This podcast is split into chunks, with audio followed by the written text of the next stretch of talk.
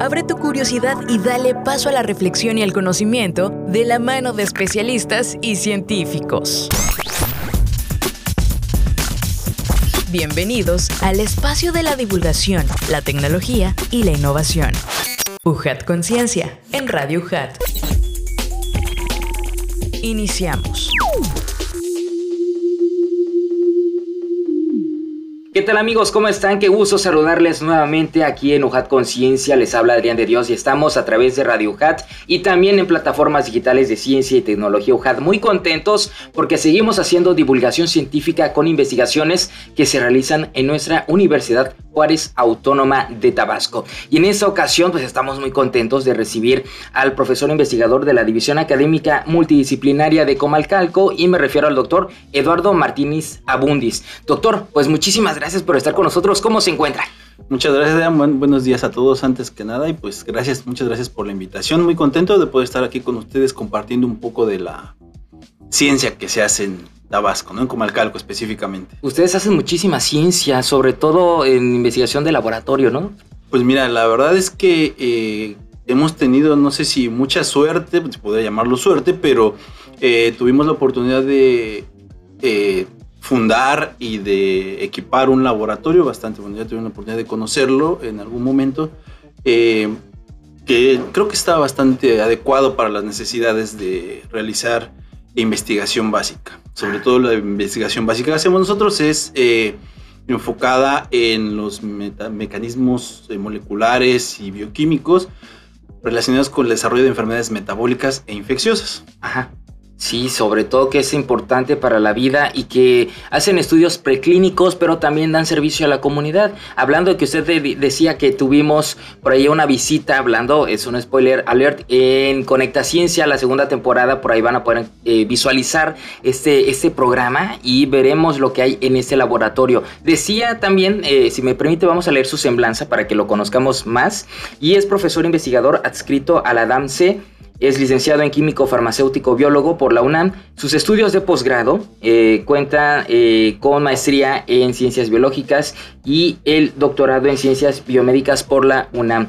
Realizó una instancia postdoctoral en la University of Western Ontario, esto en Canadá, del 2010 a 2012. Además, es investigadora en ciencias biomédicas en el Instituto Nacional de Cardiología eh, Ignacio Chávez técnico académico en la Facultad de Medicina Polonam. Forma parte del Sistema Nacional de Investigadores desde el 2008. Actualmente nivel 2. También ha obtenido financiamiento externo e interno para tres proyectos de investigación como responsable y ha participado en otros seis como colaborador. También cuenta con más de 40 artículos en revistas indexadas de circulación internacional, director de tesis de estudiantes de licenciatura y posgrado y lleva más de 20 años trabajando como modelos animales en la investigación biomédica. ¿Es correcto, ¿verdad, doctor? Es correcto. Nada más hay una pequeña aclaración que estuve en la Facultad de Medicina y en el Instituto Nacional de Cardiología. Actualmente me dedico 100% a trabajar en en, la división de Comalcalco, en la hojada, así es. Así es, pues, ya se los quitamos a Lona. Traemos buenas investigaciones. Bueno, pues con esta corrección, muchísimas gracias. También vamos a platicar sobre algo que es muy importante, sobre obesidad y su relación con las enfermedades cardiovasculares. Del proyecto Análisis de los efectos deleterios del péptido leptina sobre la función cardíaca. Es un tema por demás interesante que seguro alguno de ustedes ha escuchado o ha visto en redes sociales, donde sea. Y eh, antes de poder continuar, doctor, pues platíquenos un poquito de, pues la leptina y la obesidad. Bueno, de entrada, tal vez este, para hacer esto un poco más eh, claro, sería bueno hablar de un poco de eh, la cuestión epidemiológica, ¿no? seguramente muchos de nuestras personas que escuchan tu programa ya saben que la obesidad y el sobrepeso es un problema de salud pública en México. Tenemos, eh, ocupamos tristemente los primeros lugares, alarmantemente más bien, los primeros lugares de obesidad tanto en adultos como en niños. Eh, y dentro del panorama nacional, Tabasco también sobresale en ese sentido. Si no mal recuerdan algunas estadísticas, tenemos alrededor del 70% de sobrepeso y tal vez arriba del 50% de prevalencia de obesidad en el estado.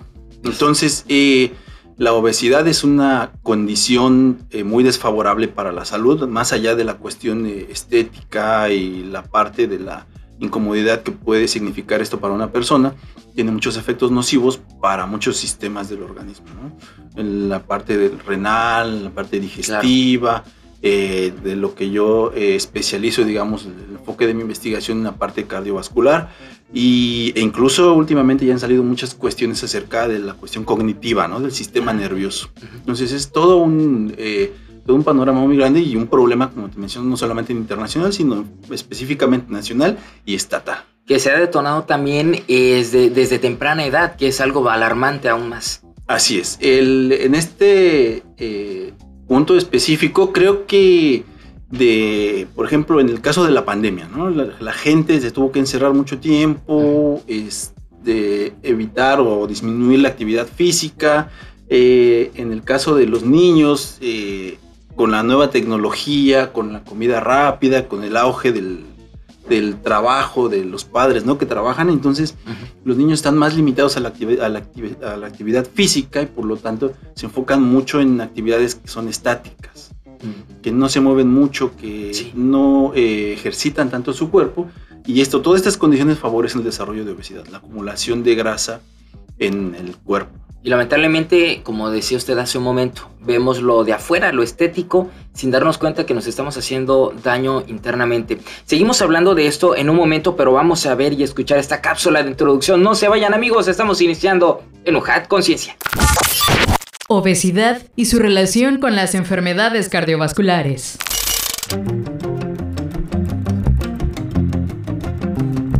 La obesidad es un grave problema de salud en todo el mundo, debido al mayor consumo de productos procesados con contenido calórico.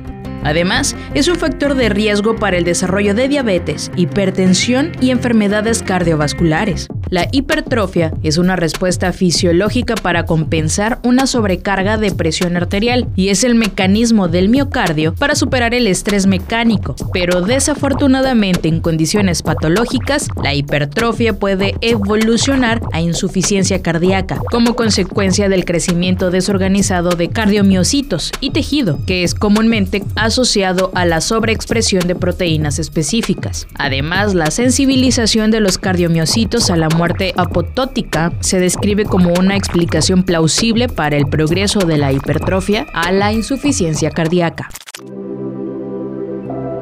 Por otro lado, la leptina, una hormona reguladora del apetito que es liberada por el tejido adiposo, puede ser un factor que explique la asociación de obesidad y enfermedades cardiovasculares, debido a que afecta la función cardíaca, y en obesidad es común que se desarrolle resistencia a esta hormona, alcanzando concentraciones mucho más altas de lo normal.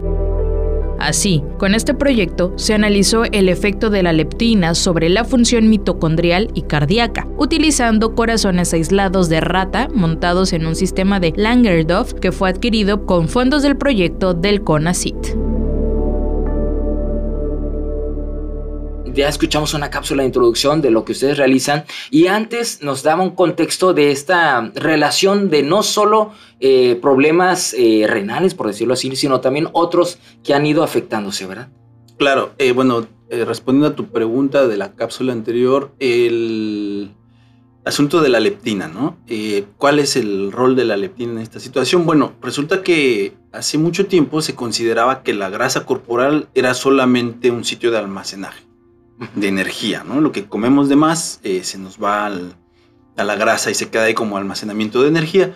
Pero ya desde hace mucho tiempo también ya se ha descubierto que el tejido adiposo, la grasa que tenemos, tiene otras funciones, una función endocrina, por ejemplo, ¿no? Se liberan muchas sustancias reguladoras, sobre todo cuestiones del apetito. Eh, y uno de estos, eh, digamos, que tienen una participación relevante es una hormona que se llama leptina.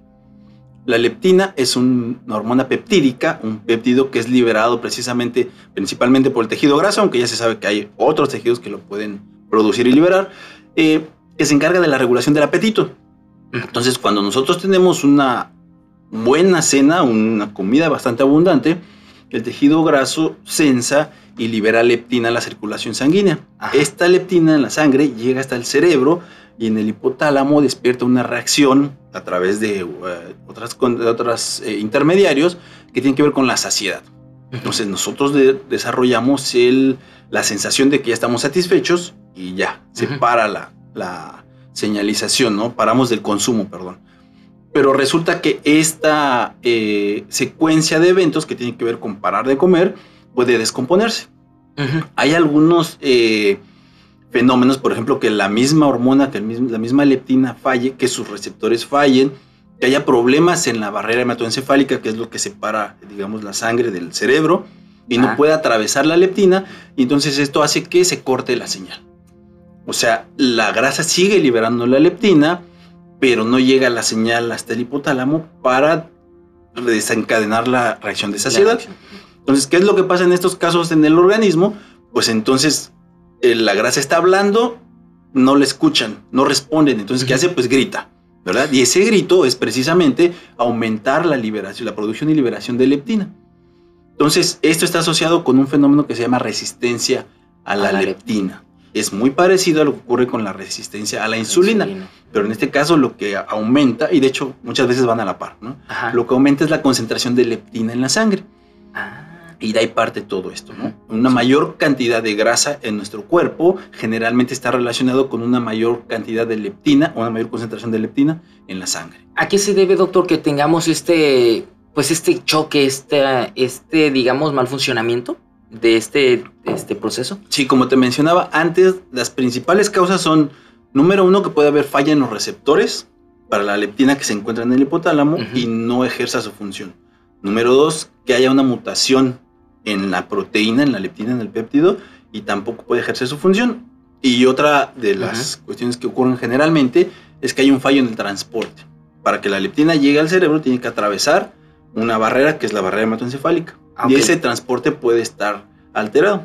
Entonces simplemente o no llega a donde debe llegar o llega pero no ejerce su función adecuadamente. Una obstrucción, digamos, que pueda, ah, bueno, por, por tal vez algún otro factor externo, el estrés, ese tipo de situaciones, generan alguna sí, hay otras señales como por ejemplo como mencionabas el estrés que puede hacer que eh, tengamos que comer más. Pero esto ya son... Hace que tengamos que comer. Sí, o sea, no es la necesidad, ¿no? De La comer. Ajá. O cuestiones más eh, psicológicas que tienen que ver Ajá. con otro tipo de señalizaciones, que no necesariamente son a través de, de esta cuestión Sí, de porque la- puede de ser que vaya muy bien el proceso, pero ahí va uno el estrés y ya le haces caso, ah, aquí se aparece una Sí, sí, sí, y hay este, hormonas del estrés, ¿no? Que finalmente hay unas señales que son paralelas, Ajá. unas dominan más que otras, y entonces esta señal de la saciedad puede quedar bloqueada o sobrepasada por otras señales que podemos decir que son más fuertes. ¿Qué sucede cuando hay una resistencia a la leptina? Ok, ese es el, el punto, ¿no? De, de esta plática. Eh, la leptina tiene receptores en el hipotálamo, pero desde hace ya un par de décadas eh, se ha descubierto que tiene receptores en otras células, no solamente en el sistema nervioso, Ajá. por ejemplo, en los vasos sanguíneos y en el corazón, en las células del corazón, los cardiomiocitos. Entonces, cuando hay una alta concentración de leptina en la sangre, todos los, nuestros órganos, nuestros tejidos están expuestos a estas mayores concentraciones. Y eso implica que las señales sean más fuertes. Y a eso llego en este momento a la parte que tiene que ver con mi investigación. Eh, un grupo canadiense en el, 2000, en el año 2003 publicó por primera vez que la leptina puede provocar un fenómeno que se llama hipertrofia en células cardíacas. Entonces lo que hicieron estas personas fue tomar células del corazón de ratitas, tomaron un corazón, lo disgregaron, pusieron células en cultivo y les Ajá. pusieron diferentes concentraciones de la leptina. Ajá. Esto en una caja de Petri, es in vitro. Y descubrieron que a unas concentraciones medias, digamos, comenzaba a haber un efecto que se llama hipertrofia. Las células se hacen grandes. Y este, eh, justamente estas concentraciones que tienen el efecto hipertrófico de la leptina sobre las células cardíacas coincide con las concentraciones que se han observado en los casos de personas con obesidad. Ah, mire. Entonces de ahí surge toda esta parte.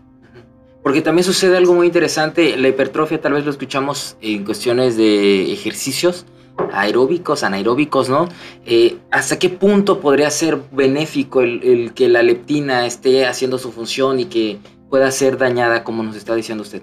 Eh, mira, la hipertrofia eh, puede, ser- puede existir en dos variantes. La patológica, que es esta causada, por ejemplo, con relación a la obesidad, con problemas en el sistema cardiovascular, por otras razones, por hipertensión, por ejemplo, ¿no?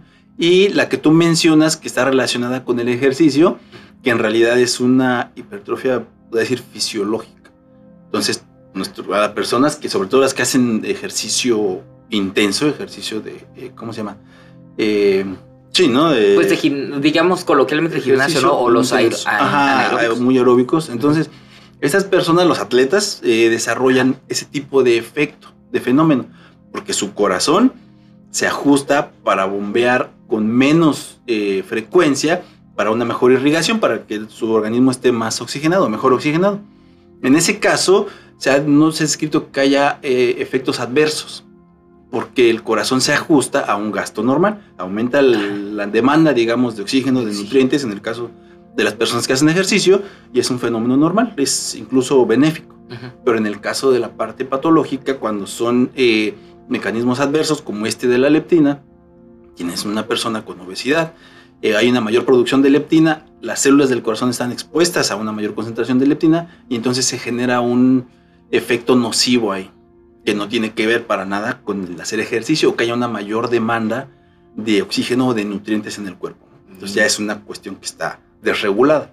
Y bueno, como te mencionaba eh, antes, las personas que sufren de obesidad tienen complicaciones en muchos eh, sistemas, ¿no? El sistema renal, eh, cuestiones de, neurológicas, pero una de las principales causas de complicaciones o de muerte en las personas con obesidad precisamente son los eventos cardiovasculares. Y una de esas cuestiones son los infartos. Entonces, y esto lleva otra vez al tema que estamos trabajando. Cuando un corazón sufre de hipertrofia, deja de funcionar adecuadamente. Esta hipertrofia que te mencionaba patológica, a diferencia de la, de la hipertrofia fisiológica, hace que el corazón falle. Entonces, la, el mecanismo de función del corazón principalmente es la contracción para expulsar sangre. Entonces, al haber un corazón demasiado grande, deja o pierde la eficiencia para el bombeo de sangre. ¿Sí? Y esto aunado a otras complicaciones, por ejemplo, a eh, eh, problemas de los vasos sanguíneos, puede haber eventos de infartos, falla cardíaca, la hipertrofia cardíaca puede evolucionar a una falla cardíaca y a una disfunción que llevaría a la persona definitivamente a la muerte. Es, algo complejo. Este, nos decía que en Canadá, en otros lugares, ¿dónde más se han presentado este tipo de estudios, doctor?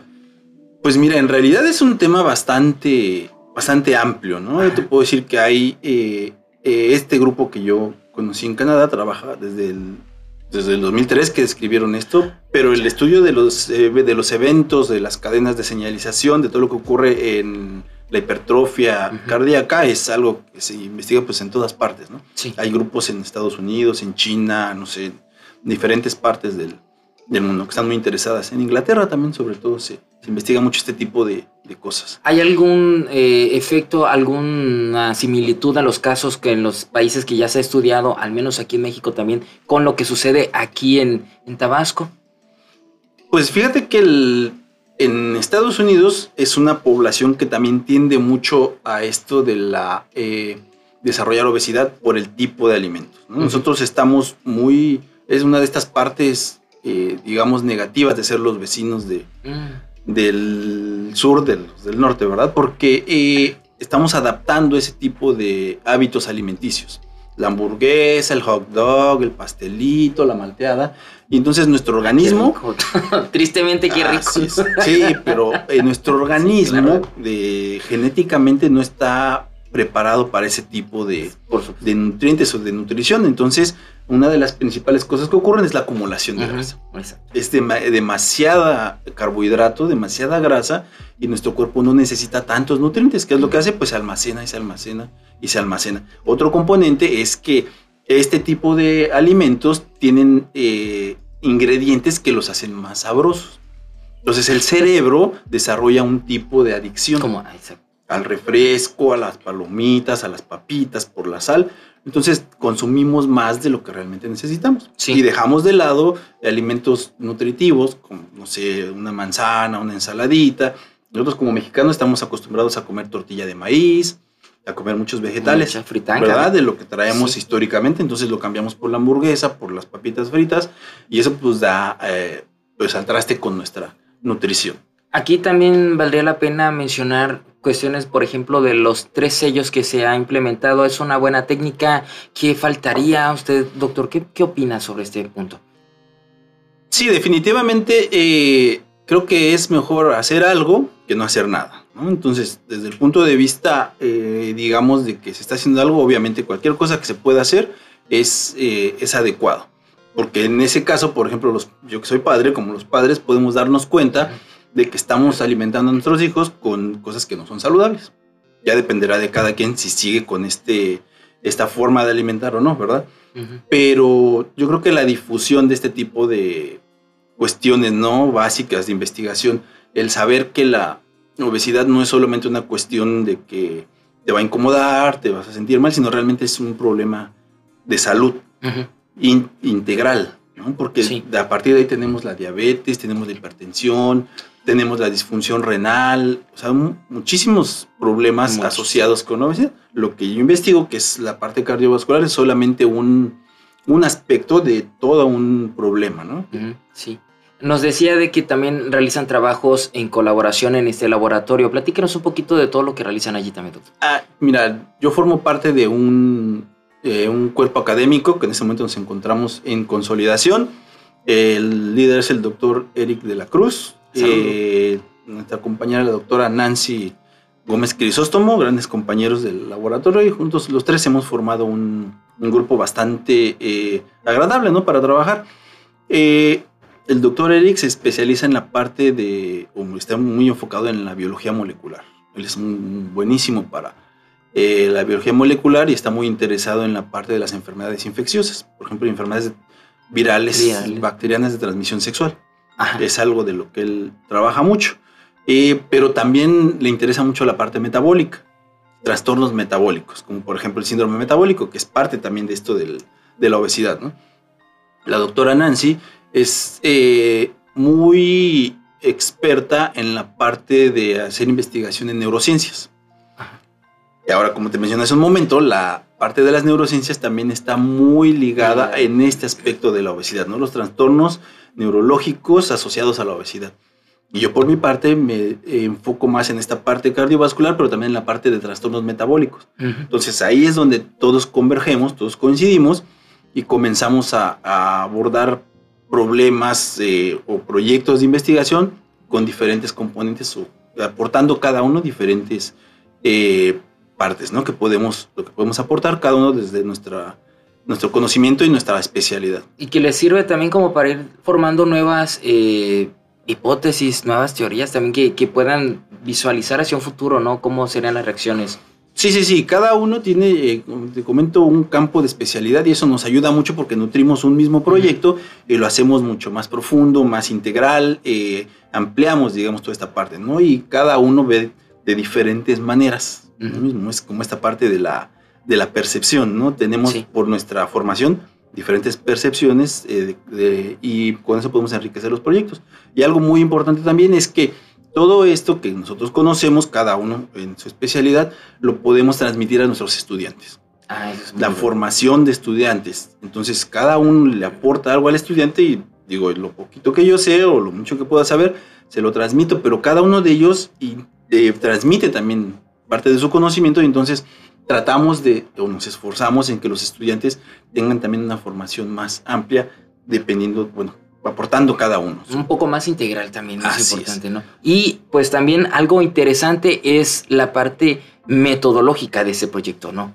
Claro que sí, Adrián. Eh, fíjate que justamente ya había adelantado un poquito antes de esta parte, ¿no? El, eh, evaluar eh, si hay una interacción, si hay un efecto de, en este caso, una hormona sobre un tejido específico, se puede hacer a diferentes niveles. Nosotros afortunadamente hemos tenido la posibilidad de evaluarlo a tres niveles diferentes. Número uno, en las células aisladas, ¿no?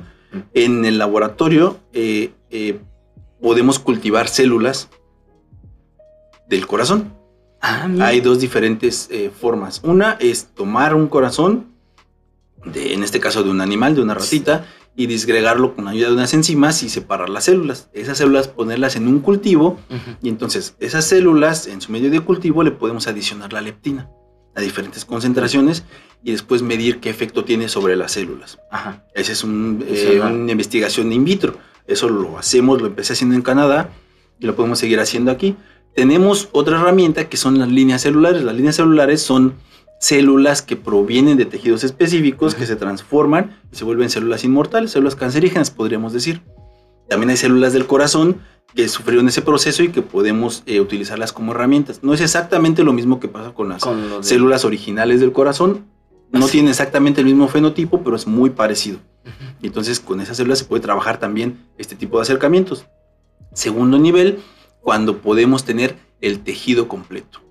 Nosotros tenemos un, este, un equipo que se llama Sistema de Langendorf, en el que podemos tomar el corazón de una ratita, lo ponemos en un sistema en el que lo podemos perfundir con una solución eh, que se hace las veces de la sangre.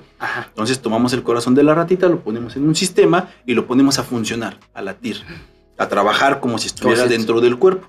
Entonces nosotros la ventaja de este sistema es que en el líquido de perfusión, que es el equivalente de la sangre, que está siendo bombeado precisamente por una bomba peristáltica, podemos poner, eh, modificar la composición de, ese, esa solución. Y una de las cosas que hemos hecho nosotros es poner ahí la leptina. Y entonces nosotros podemos ver directamente en un corto periodo de tiempo qué efecto tiene la leptina sobre la función del corazón.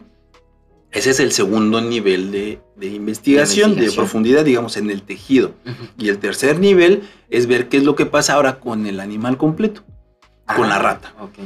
Y ahí entra otra parte muy interesante que trabajamos en el laboratorio, que es la obesidad inducida por la dieta. Nosotros tenemos, estamos trabajando en este modelo con dos, eh, en este momento, perdón, con dos modelos de, de obesidad. A un grupo de ratitas les damos una solución de azúcar, de sacarosa, en lugar de agua de beber y eso es lo que comen durante 12 meses. Bueno, comen alimento normal, croquetas de la rata, pero en lugar de beber agua, beben solución de azúcar.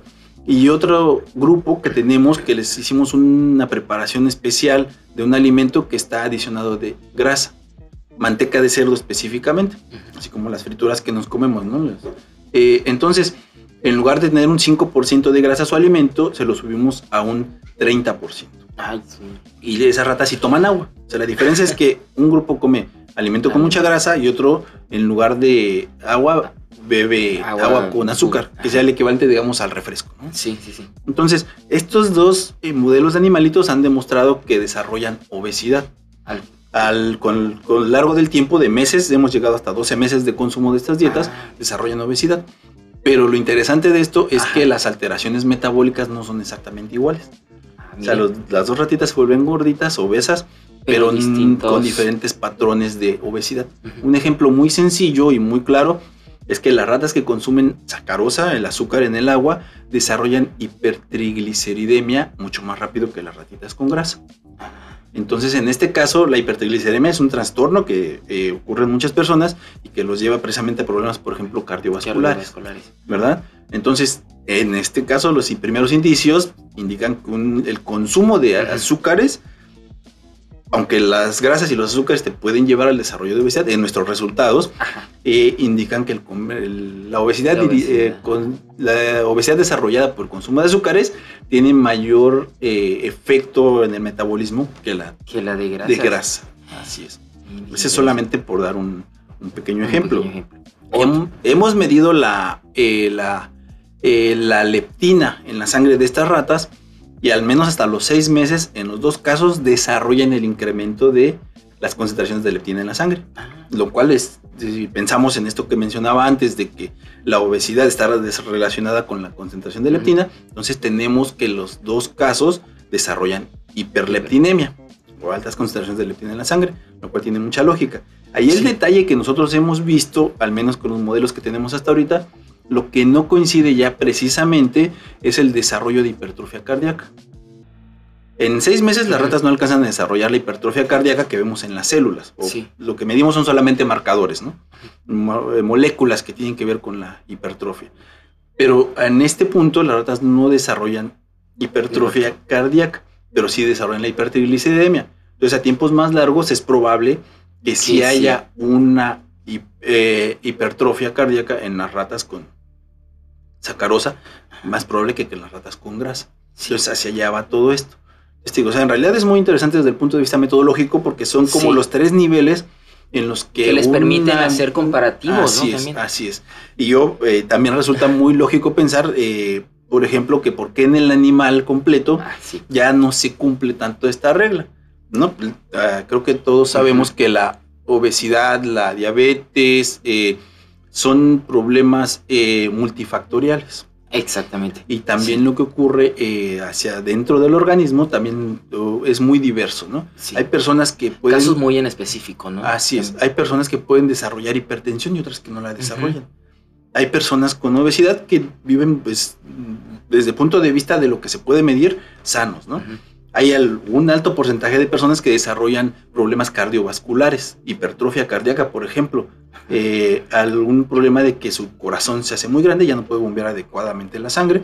Es bastante común, pero no ocurre en todas las personas. Claro. Entonces ahí aparecen otros, eh, eh, otros factores, como algo que es este, también muy conocido, que es el factor genético.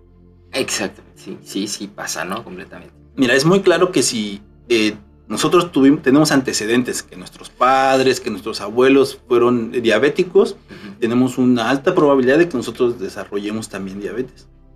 Si nosotros no tenemos antecedentes, pero nosotros tenemos malos hábitos, obesidad, de falta de ejercicio, consumo de tabaco, todo ese tipo de cosas, y desarrollamos diabetes, entonces, a partir de nosotros estamos sembrando la semillita para que nuestros hijos y sus hijos también ya tengan ese antecedente y ellos puedan desarrollar también diabetes, porque hay marcas que se quedan en los genes cuando se desarrolla ese tipo de cosas. Quedan activados los genes, ¿no? Eh, sí, no son, es activar o desactivar, es un juego ahí de cuestiones genéticas, ¿no? Que es esta, que también está muy investigado, que es la epigenética, regulación de la expresión de genes.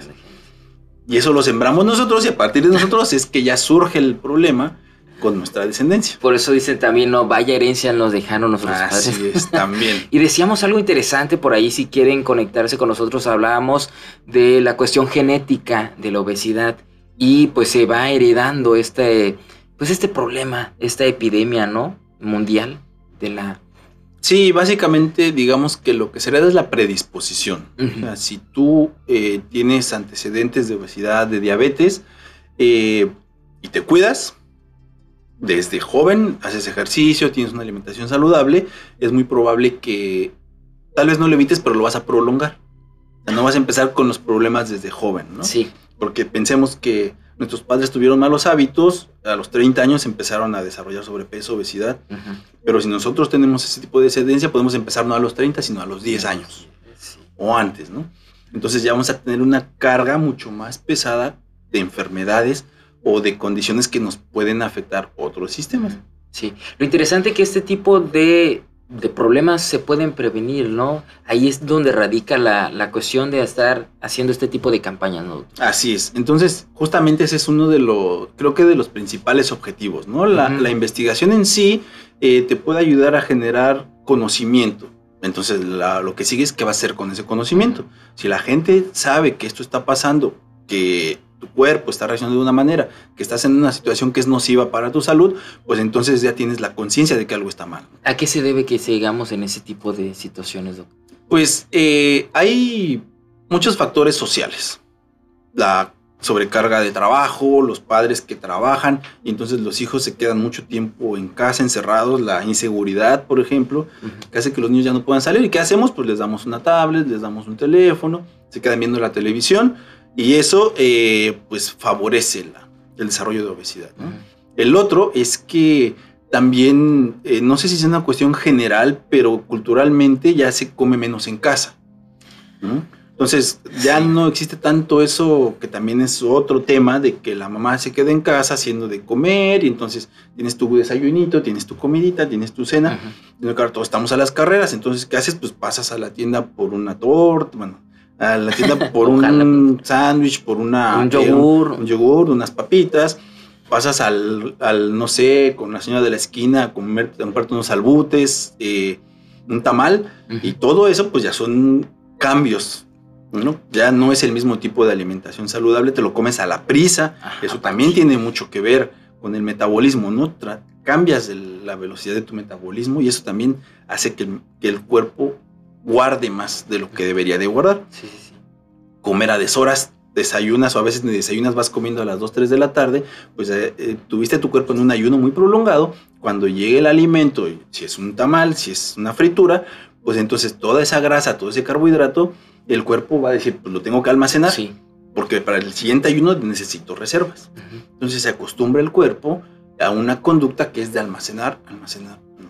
Donde la leptina, como dice usted, nos regresamos al punto principal, que se activa y se vuelve a activar y activar, activar. Entonces, entre más grasa acumulemos, más leptina seguramente tendremos en la sangre y esto eh, provocará o será otro factor que aportará para tener complicaciones en la salud, ¿no? A, largo plazo, por supuesto. Qué triste. Pues es, muy interesante, doctor, eh, también conocer toda esta perspectiva. ¿Han podido socializar esta información? Mira, eh, una de las principales cosas que hacemos con la información es precisamente publicarla. Lo publicamos en revistas especializadas, pero también los estudiantes participan en congresos científicos, congresos de difusión, donde toda esta información es eh, divulgada. Eh, muy difícilmente tenemos acceso, por ejemplo, a los micrófonos, a las cámaras para poder acercarlo al público en general, pero sí tratamos de que se divulgue y que este conocimiento pase a, enriquecer, digamos, el conocimiento de, general de la comunidad. ¿Cómo es esa interacción con las personas eh, platicando sobre este tipo de temas, doctor? Pues generalmente lo primero que puede ocurrir es así como, ah, bueno, sí, ¿no? Generalmente sí. tú muy bien tu proyecto. sí, está bien el proyecto. Pero yo creo que eh, entre más personas lo sepan, entre más informados estemos nosotros de lo que pasa con nuestra salud, podemos tomar esas medidas. Sí. Siempre va a haber este, resistencia. Eso es bastante común en todos los casos, ¿no? Sí, claro. En las adicciones, en los problemas, siempre hay resistencia a reconocer que tenemos un problema. Pero entre más información tengas, yo creo que es más fácil de, de tomar una decisión adecuada aunque no por eso estás, digamos, estamos 100% seguros de que toda la gente va a ah, cambiar, a modificar sus hábitos, a modificar su, eh, sus costumbres, ¿no? Pero de todos modos es una aportación pequeña que tratamos de hacer para que la gente tenga conciencia de que es una situación eh, prevenible. Prevenible o reversible, ¿no? Así es. El hecho de, estar completamente demostrado, ¿eh? Sí. Las personas que tienen obesidad tienen problemas cardiovasculares regulando su peso, regulando la, cantidad de calorías que ingieren, mejora bastante su, situación. En todos los casos. Así es. Ahí están, podemos hacer cambios pequeñitos para que vayamos mejorando. Una fruta también nos ayuda. Y también ver qué tipo de frutas, ¿no? Porque eso es otro asunto. Ah, sí, claro. El, hecho es que las frutas generalmente son ricas en carbohidratos. Entonces, no cualquier fruta. Eh, en el caso de una dieta, pues hay que ya tener cuidado. Yo creo que en el caso de una, una dieta normal, pues comerte una fruta como en lugar de un snack, en lugar de una papita, un chocolate, te comes una manzana, un plátano y es perfectamente saludable. Es muy importante si es los hábitos alimenticios, ¿no? Tratar siempre, aunque yo sé que no es nada fácil, desayunar a la hora, comer a la hora, cenar no a las 10, 11 de la noche, sino a las 7, 8 de la noche, para cuando te vayas a dormir ya tu sistema digestivo ya haya terminado de trabajar la parte más pesada. Doctor. Entonces, sí, sí, adelante. Entonces, todo esto también tiene un impacto muy fuerte sobre lo que pasa con, con el desarrollo de la obesidad. Y por ahí ha estado muy en boga un tema del ayuno intermitente. ¿Qué, qué nos puede platicar sobre esto? Eh, eh, como muchas cuestiones de dietas es, eh, ¿cómo se llama? controversial, ¿no? obviamente a algunas personas les funcionará, a otras no. Pero sí es cierto que si tú, lo que hace rato precisamente tocaba ese tema, ¿no? Si tu organismo eh, lo acostumbras a estar en un ayuno, entonces va a hacer uso de la grasa, el almacenamiento de energía, ¿no? Y primero, pues el primer recurso que tiene el cuerpo son los carbohidratos, el glucógeno que está en el hígado. El segundo recurso es la grasa. Entonces va a haber movilización de esa grasa, justamente. Pero si no tienes cuidado después del ayuno y te das un atracón, entonces lo que va a pasar es que el organismo va a agarrar todo ese carbohidrato, toda esa grasa y lo va a almacenar otra vez. Entonces más bien ahí sería de tener cuidado con qué vas a comer después del ayuno. ¿Verdad? Lo que tienes que hacer es seguir favoreciendo la remoción de la grasa.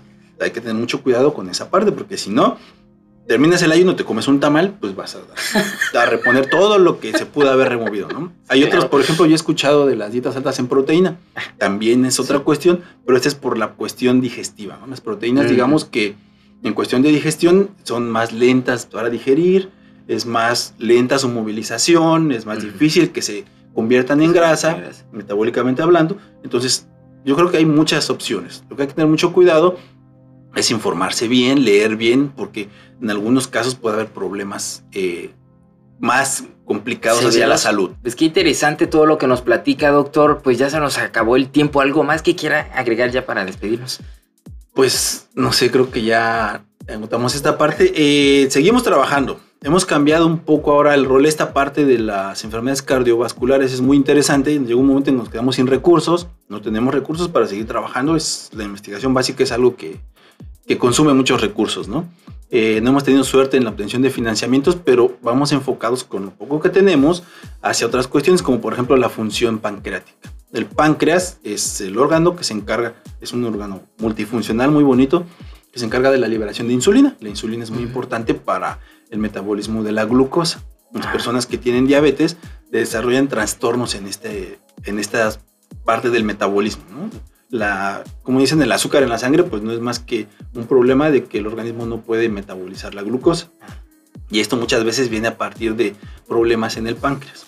Entonces también estamos evaluando esa parte desde el punto de vista de las dietas, cómo pueden afectar las dietas altas en grasa o altas en carbohidratos, la función del páncreas en relación al metabolismo de la, de la glucosa.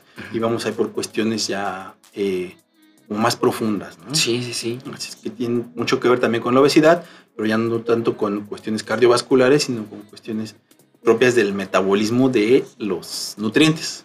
Ah, mire, pues ojalá lo logren, doctor, y que puedan encontrar ese financiamiento, como bien dice usted, y que sigan desarrollando proyectos que son importantes para la sociedad. Muchísimas gracias por acompañarnos. Pues muchas gracias a ustedes otra vez y pues ahí estamos, ¿no? A la orden. Y les recuerdo amigos el nombre de nuestro invitado, el doctor Eduardo Martínez Abundis, profesor investigador de la División Académica Multidisciplinaria de Comalcalco, hablando sobre obesidad y su relación con enfermedades cardiovasculares. Les agradecemos por habernos acompañado y de parte de todo el equipo de producción, los invitamos a que continúen con nuestros contenidos. Soy Adrián de Dios y recuerden Legado UJAT, estudio en la duda, acción en la fe. Esto fue una producción de la Secretaría de Investigación, Posgrado y Vinculación, con la Dirección de Comunicación y Relaciones Públicas y Radio UJAT de la Universidad Juárez Autónoma de Tabasco.